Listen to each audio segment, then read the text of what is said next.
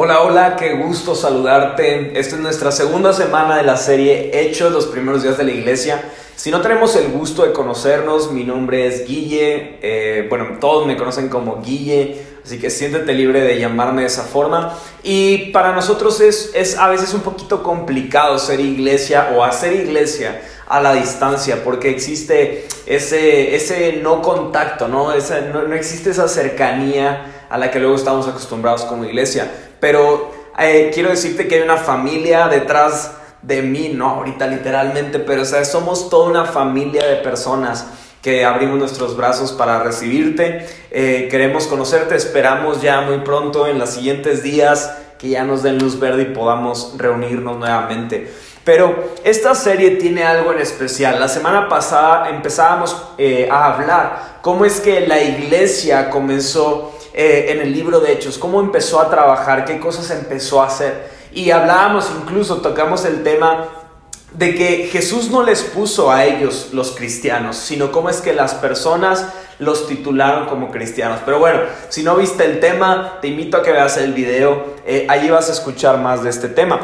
Pero en esta iglesia, aunque habían cosas muy buenas y otras muy malas, hay una de las cosas que caracteriza a esta iglesia, y eso es el servicio el corazón de servicio que tenía esta primera iglesia. Tenían situaciones, pero tenían un corazón dispuesto a servir a Dios. Hay una frase con la que quiero iniciar. En un día, John Wesley, un, famoso predicador, dijo, dame 100 predicadores que no teman más que al pecado y no deseen nada más que a Dios.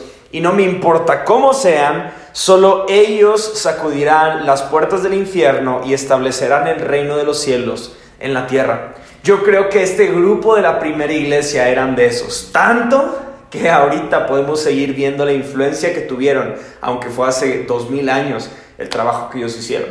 Entonces, lo importante de este tipo de personas es la disposición que hay en su corazón. Algunos de ustedes que están al alcance de mi voz me han dicho, pero es que a veces como que me da pena porque no me siento capacitado, no me siento todavía listo para, para hablar de Dios a las personas. Y yo le digo, lo único que necesita Dios para comenzar a usarte es la disposición de tu corazón. Si lo tiene, Él va a poder capacitarte para la misión que tiene para ti. Y eso es lo que quiero que te quedes en este momento. Tú y yo necesitamos tener disposición en nuestro corazón.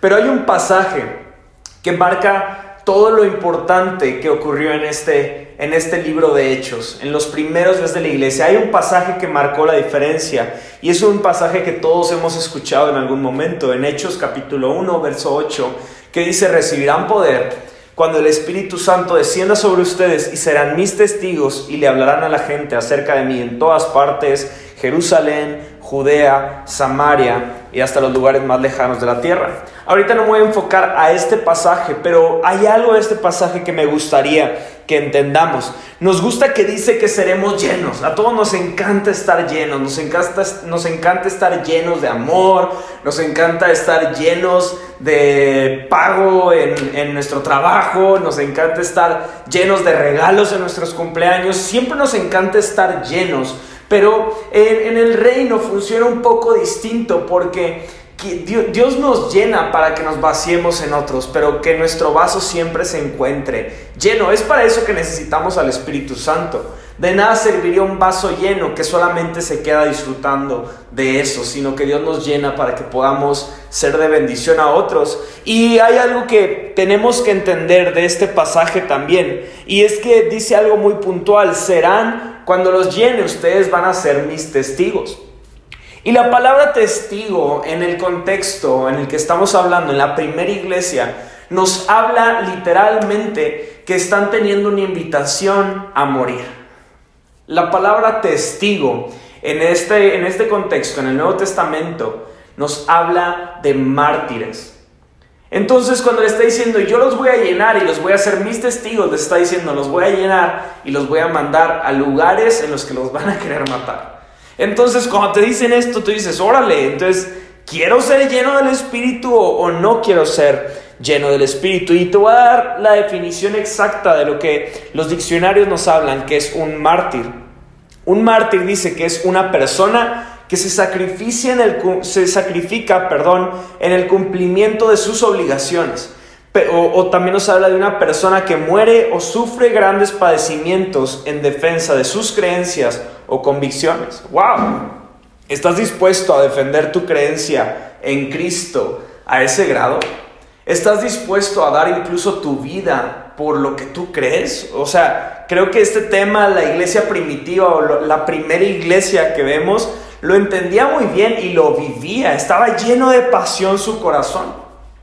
En las semanas pasadas he hablado lo importante que es la pasión para nuestras vidas y nuestra vida en Cristo. Es súper importante que vivamos con pasión. En esta historia, en este día, quiero hablar de la vida de un hombre llamado Esteban.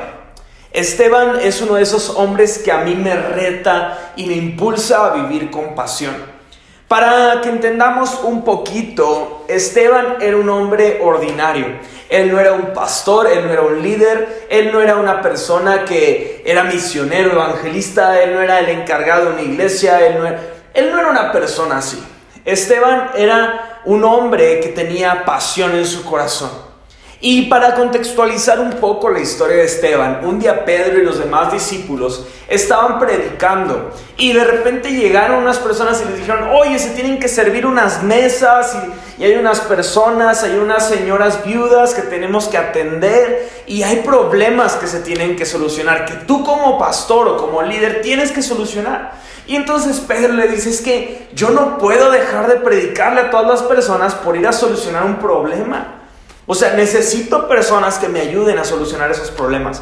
Y entonces van y dicen, tienen que buscar hombres, hombres que estén llenos del Espíritu Santo, hombres que sean sabios. Necesitamos personas que sean especiales y puedan tomar el cargo para tomar estas decisiones. Leemos en Hechos 6, versículo 3 que dice, escojan a siete hombres que sean muy respetados y que estén llenos del Espíritu y sabiduría. En esa convocatoria, ¿tú estarías? En esa convocatoria en la que pidieron siete hombres, ¿pensarían en ti? Bueno, vamos a abrirlo. Hombres y mujeres, ¿pensarían en ti? Alguien respetable, eso quiere decir honrable, que tiene honor en su vida, sabio y llenos del Espíritu Santo. ¿Tú estarías en esa lista? Porque entonces cuando hacen esta lista de personas es que entre los nombres que salen ahí sale el nombre de Esteban. Entonces, aunque era alguien ordinario o que no tenía un liderazgo, vemos que él no tenía responsabilidades, pero sí tenía sabiduría, llenura del Espíritu y era alguien respetable. Y entonces Esteban estaba allí entre el grupo de los siete y algo que veo de esta historia es que no hay trabajos pequeños en el reino. Porque vemos que Pedro le, le, encarga algo importante, que era algo importante para Pedro, que no lo podía hacer, pero eso importante era servir mesas, ordenar, administrar, tener una logística sana. Y, dice, ¿sabes que necesito hombres que tengan no solo inteligencia, sino que amen a Dios? Entonces me, me encanta porque no hay trabajos chicos en el reino, cada quien tiene una función y si la cumplimos estaremos avanzando. El problema que veo muchas veces es que hay personas que quieren ser lo que otros son. Y si queremos ser lo que otros son, nunca alcanzaremos lo que Dios creó para cada uno de nosotros. Tenemos que entender en el lugar en que Dios nos situó y empezar a obrar y a trabajar conforme Él quiere que trabajemos. Y entonces estaba ahí Esteban con los demás. Y vamos a leer en Hechos, en ese mismo capítulo, en el capítulo 6, pero vamos a leer del verso 8 al 15. Y dice así, Esteban, un hombre lleno de la gracia y del poder de Dios, hacía señales y milagros asombrosos entre la gente. Cierto día unos hombres de la sinagoga, de los esclavos liberados, así le llamaban, comenzaron a debatir con él. Eran judíos de Sirene, Alejandría, Cilicia y de la provincia de Asia. Ninguno de ellos podía hacerle frente a la sabiduría y al espíritu con que hablaba Esteban. Entonces persuadieron a unos hombres para que dijeran mentiras acerca de Esteban. Ellos declararon, nosotros lo oímos blasfemar contra Moisés y hasta contra Dios. Esto provocó a la gente, a los ancianos y a los maestros de la ley religiosa, así que arrestaron a Esteban y lo llevaron ante el concilio supremo. Los testigos mentirosos dijeron, este hombre siempre habla contra el santo templo y contra la ley de Moisés. Lo hemos oído decir que ese tal Jesús de Nazaret destruirá el templo y cambiará las costumbres que Moisés nos transmitió. En ese momento todos del concilio supremo fijaron la mirada en Esteban porque su cara comenzó a brillar como la de un ángel. Qué interesante porque dice que este hombre, este mesero encargado de logística, slash, no sé, ponle lo que quieras ahí, ¿no? Encargado de la, recoger la basura, decía que hacía milagros y señales, prodigios entre las personas. No lo hacía Pedro, no lo hacía alguien de influencia, lo hacía aquel que estaba a cargo de las personas. Qué interesante porque ahí nos habla que Esteban había conocido algo que a veces nosotros no hemos conocido. Él tenía una relación con Dios que quizás algunos de los que están al alcance de mi voz no tenemos. Qué interesante que Esteban estaba en esta situación. Porque de repente vemos que a Esteban lo empiezan a enjuiciar y lo que hablaba Esteban era el Evangelio, era Jesús, era el arrepentimiento. Y de repente vienen contra él, lo agarran y empiezan a decir que él está diciendo cosas que él no dijo. Y algo que me sorprende es que normalmente cuando tú y yo estamos apasionados, una de las voces que vendrá a distraernos y desenfocarnos es la mentira. Y la mentira no tiene que ser forzosamente una difamación, algo que ni siquiera pensaste, sino algo que quizás dijiste pero no de la forma en la que tú la querías haber dicho. Y vemos que la mentira viene a meter una presión en la vida de Esteban. Empiezan a decir en contra de él estas cosas que no eran verdad. Y ahí pasa algo, porque quizás tú y yo somos apasionados, pero depende muchas veces nuestra pasión de lo que otros dicen o opinan de nosotros. Y nosotros no podemos vivir conforme a lo que dicen las personas o están opinando, porque constantemente cambiaremos nuestras opiniones o cambiaremos nuestras convicciones por no entender que Dios opera por encima de cualquier opinión que puedan tener las personas de nosotros. Hay una guerra que está ocurriendo. Hay una guerra que a veces no podemos entender y no podemos ver, pero están ocurriendo cosas que quieren detener tu pasión para que no sigas caminando en los caminos de Dios. Y tú y yo tenemos que decir, ¿sabes qué? No importa que me estén diciendo eso, yo no me voy a mover. Yo estoy firme en esto y nada me mueve. Aunque opinen de mí lo que quieran opinarme, yo no me muevo. Yo no me muevo. En el siguiente capítulo, que estamos aquí leyendo, vemos que Esteban llega ante líderes religiosos. Y estos líderes religiosos escucharon todas las quejas que tuvieron estos eruditos y estas personas que estaban ahí, estos religiosos. Y entonces a él le preguntan, ¿es cierto? ¿Es cierto todo lo que están diciendo contra ti? ¿Es cierto que estás diciendo estas mentiras? ¿Es cierto que estás diciendo estas cosas? Y lo que me encanta es el capítulo 7 de Hechos, es uno de mis capítulos favoritos de la Biblia, porque vemos a un Esteban lleno del Espíritu Santo, que comienza a hablar la palabra con tanta autoridad, que comienza a hablar desde el principio cómo Jesús estaba en toda la historia. Y si tú eres de los que les gusta leer los resúmenes antes de ver la película, tienes que leer eso, porque el capítulo 7 de Hechos nos habla un resumen de todo lo que es el Evangelio y la Biblia, en cómo encontramos a Jesús a lo largo de la historia. Y me encanta este capítulo porque él empieza a hablar, comienza a hablar de Isaac, de Abraham, de Jacob, los doce hijos, José, Egipto, Moisés, el pueblo en el desierto, David, Salomón, Isaías, los profetas menores, hasta llegar a la crucifixión y al mensaje de Jesucristo. Y entonces vamos a leer un poquito ahí, porque es uno de los mejores discursos y que quise tomar nada más 10 versículos, son muchos más versículos, pero quise tomar 10 versículos y quiero que los leamos y tú los sientas en tu corazón con la pasión con la que hablaba Esteban. Vamos a leer. Pueblo terco, ustedes son paganos de corazón y sordos a la verdad. ¿Resistirán para siempre al Espíritu Santo? Eso es lo que hicieron sus antepasados y ustedes también. Mencionen a un profeta a quien sus antepasados no hayan perseguido.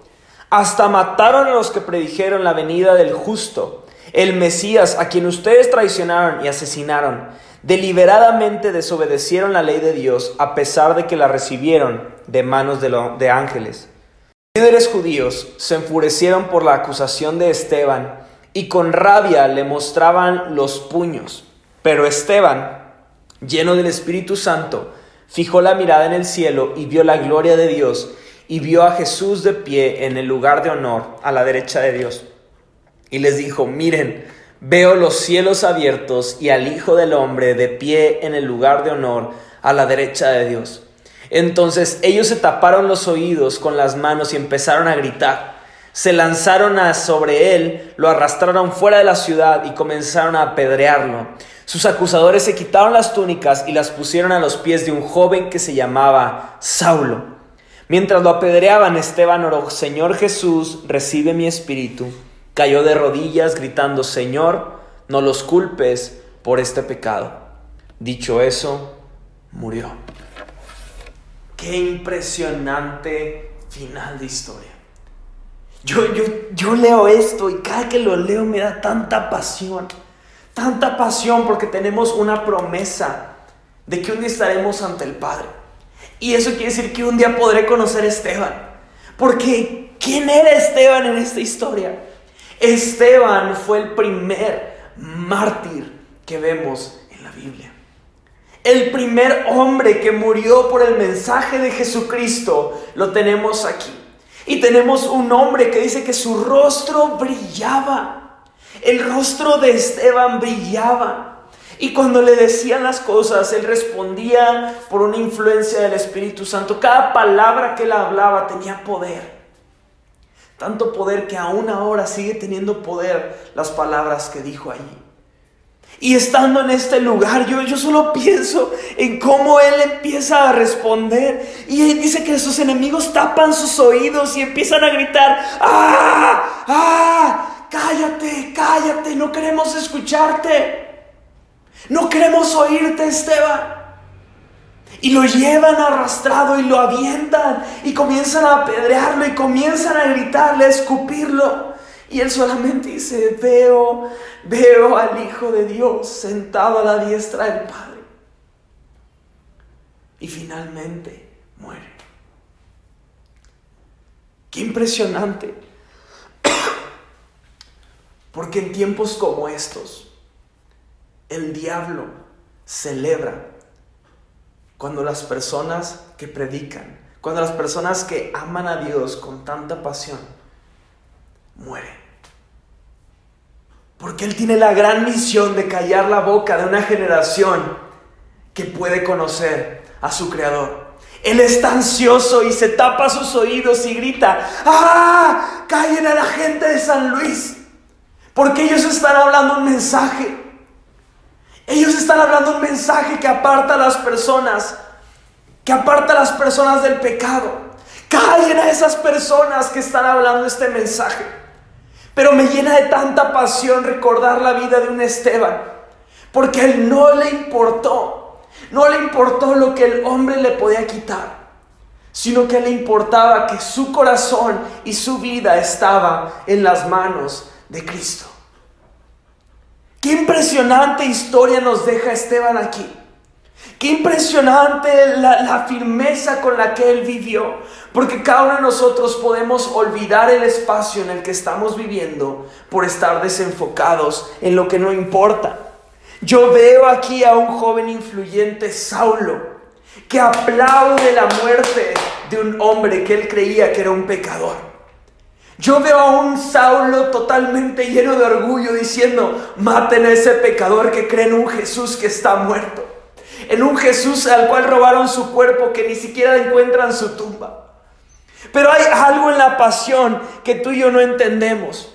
Hay algo en la pasión que tú y yo no podemos entender. Que la pasión es aún más importante y más fuerte que cualquier virus que ataque el mundo.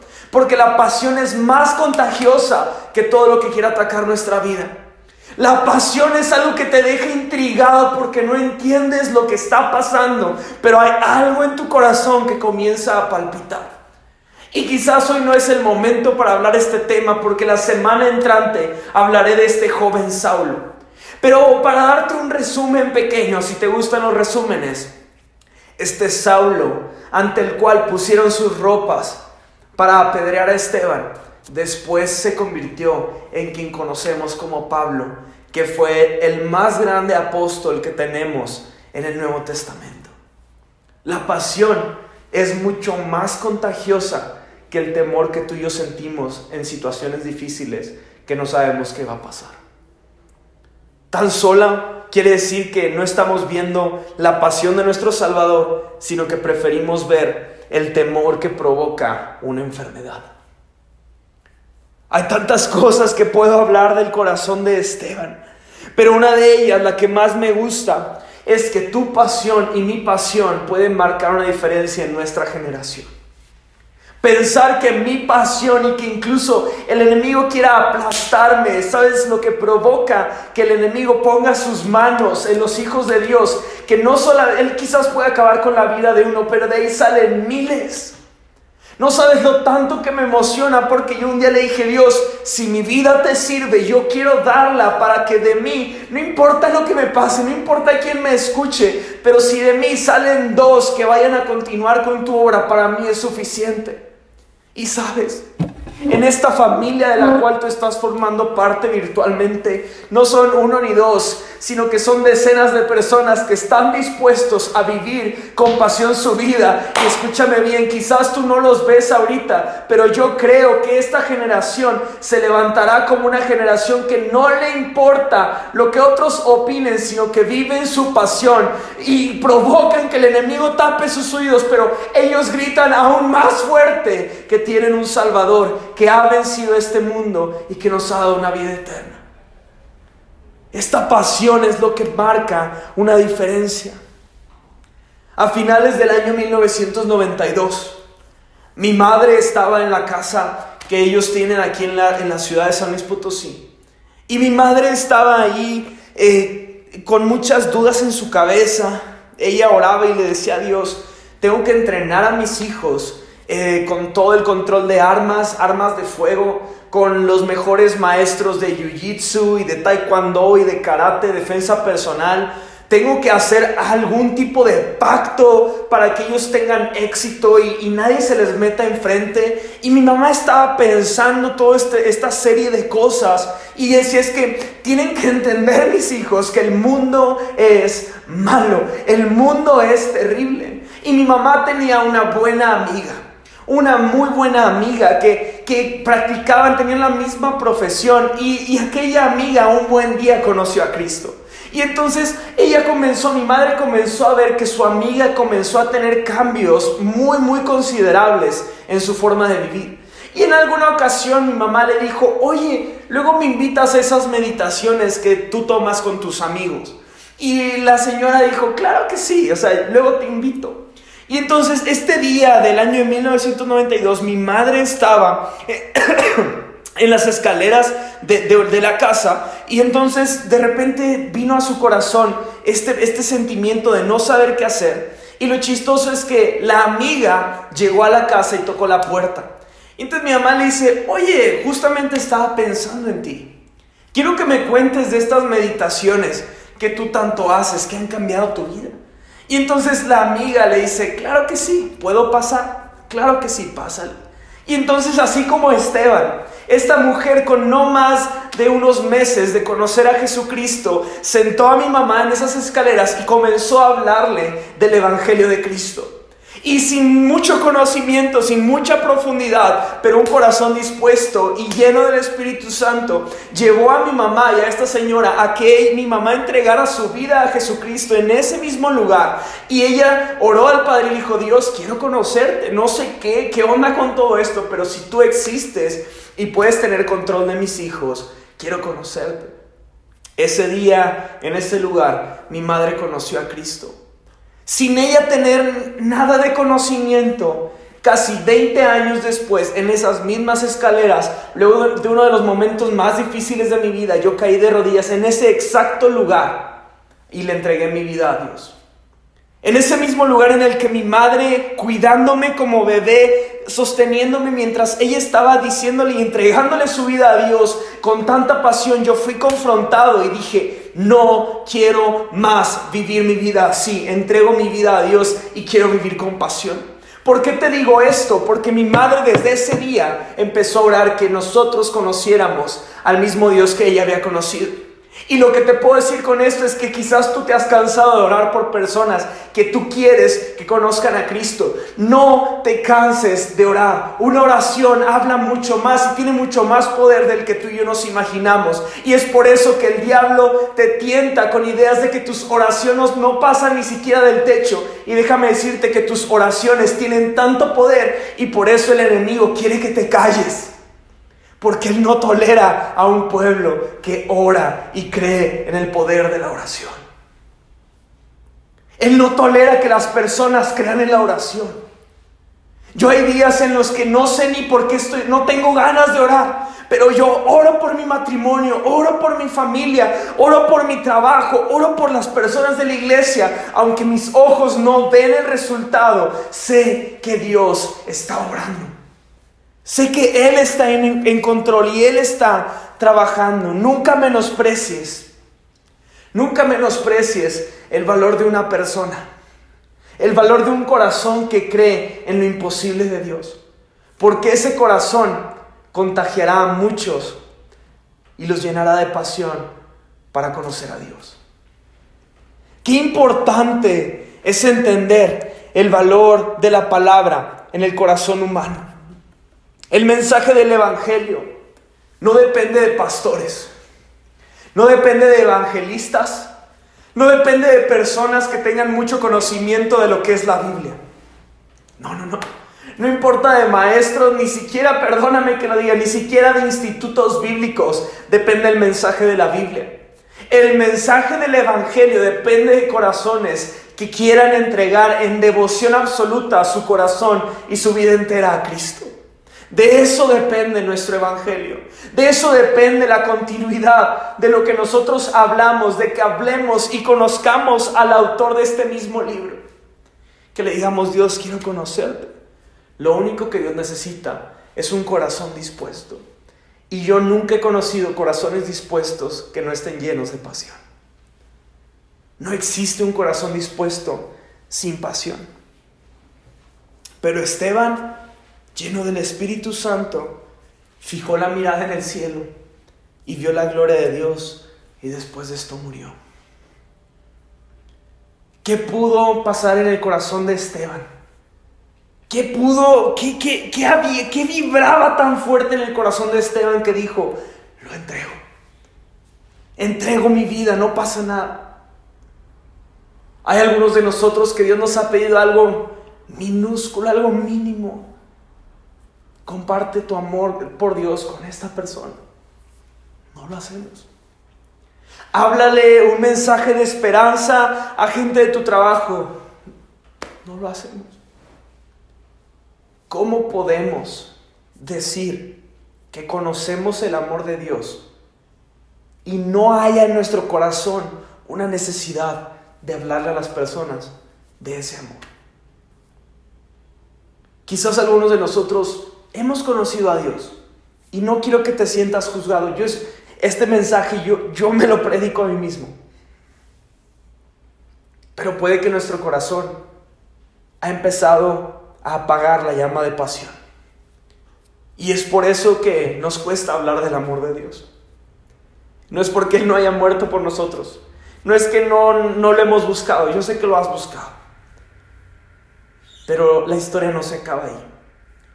Porque Dios necesita corazones dispuestos y llenos de pasión para incendiar una ciudad con su presencia. Una de las cosas más grandes que me ha enseñado todo este encerrón del coronavirus es lo frágiles que somos. Es lo frágil que es la humanidad y la absoluta necesidad que tiene de encontrarse con su Creador. Tantas cosas serían diferentes si las personas se humillaran y pusieran sus ojos en nuestro Creador, autor y consumador de la fe. Sin pasión, Moisés no hubiera podido eh, llevar a todos a, la orilla de ese, de ese mar y decirles, vamos a cruzar. Sin fe y sin pasión, él no hubiera podido cruzar el mar rojo. Sin pasión estos discípulos no, hubieran, no se hubieran atrevido a entregar sus vidas por Jesucristo. Sin pasión simplemente Jesús no hubiera ido a la cruz. Él no hubiera decidido hacerlo. Sin pasión no veremos cambios en tu vida y en mi vida. Sin pasión no veremos a tu familia rendida a los pies de Cristo. Sin pasión no veremos nuestra ciudad transformada. Seremos como ese grupo de personas que en el momento en que alguien murió o en el momento que pasó otra generación se acabó todo porque no existía pasión por Jesucristo. No había pasión por Dios, no había, había conocimiento, pero no había pasión. Algo ocurrió en los corazones y perdimos la pasión. Perdimos la pasión de hacer lo que hacemos. La única forma de seguir a Dios y hacer su voluntad es teniendo un corazón lleno, lleno, lleno del Espíritu Santo, que arda en amor a Él. Yo no sé tú cómo te sientas o cómo, dónde te encuentres en la foto. Yo cuando leí por primera vez la historia de Esteban dije, wow, me falta tanto. Me falta tanto para alcanzar a tener una fe como estos hombres. Me falta tanto para atreverme a dar mi vida por las personas. Pero fue cuando entendí la profundidad de este mensaje y entendí que Dios mismo dice, si tú quieres replicar lo que he hecho en estas personas, necesitas ser lleno. Y cuando te invita a Dios a ser testigo, no te está diciendo que te quiere matar, pero te está diciendo, incluso estarás dispuesto a dar tu vida por mi mensaje. Y yo, yo he tenido el privilegio de conocer personas que están del otro lado del mundo, que tuvieron que tomar esta decisión y decir, está bien, si nos quieres quitar la vida y que nos dices que dejemos de creer en Jesús, no lo vas a conseguir. ¿Qué tan ardiente es tu pasión por Cristo? La iglesia primitiva, la primera iglesia que vemos en el libro de Hechos, era una, era una iglesia, era un grupo de personas que vivían apasionados por Cristo. Y por eso, hasta hoy en día, tenemos nuestras Biblias, tenemos los Evangelios en nuestras manos, porque hubo alguien que pagó el precio. Si hoy estamos plantando una iglesia en San Luis Potosí, wow, gloria a Dios, pero alguien pagó el precio para que podamos hacerlo hoy. ¿Qué les parece si oramos? Dios te doy gracias porque tú eres bueno para nosotros. Te doy gracias porque tú has, has hecho tanto por nuestras vidas y estás buscando un pueblo que cree en ti, un pueblo que confía en ti, un pueblo que, que desea ser lleno de pasión.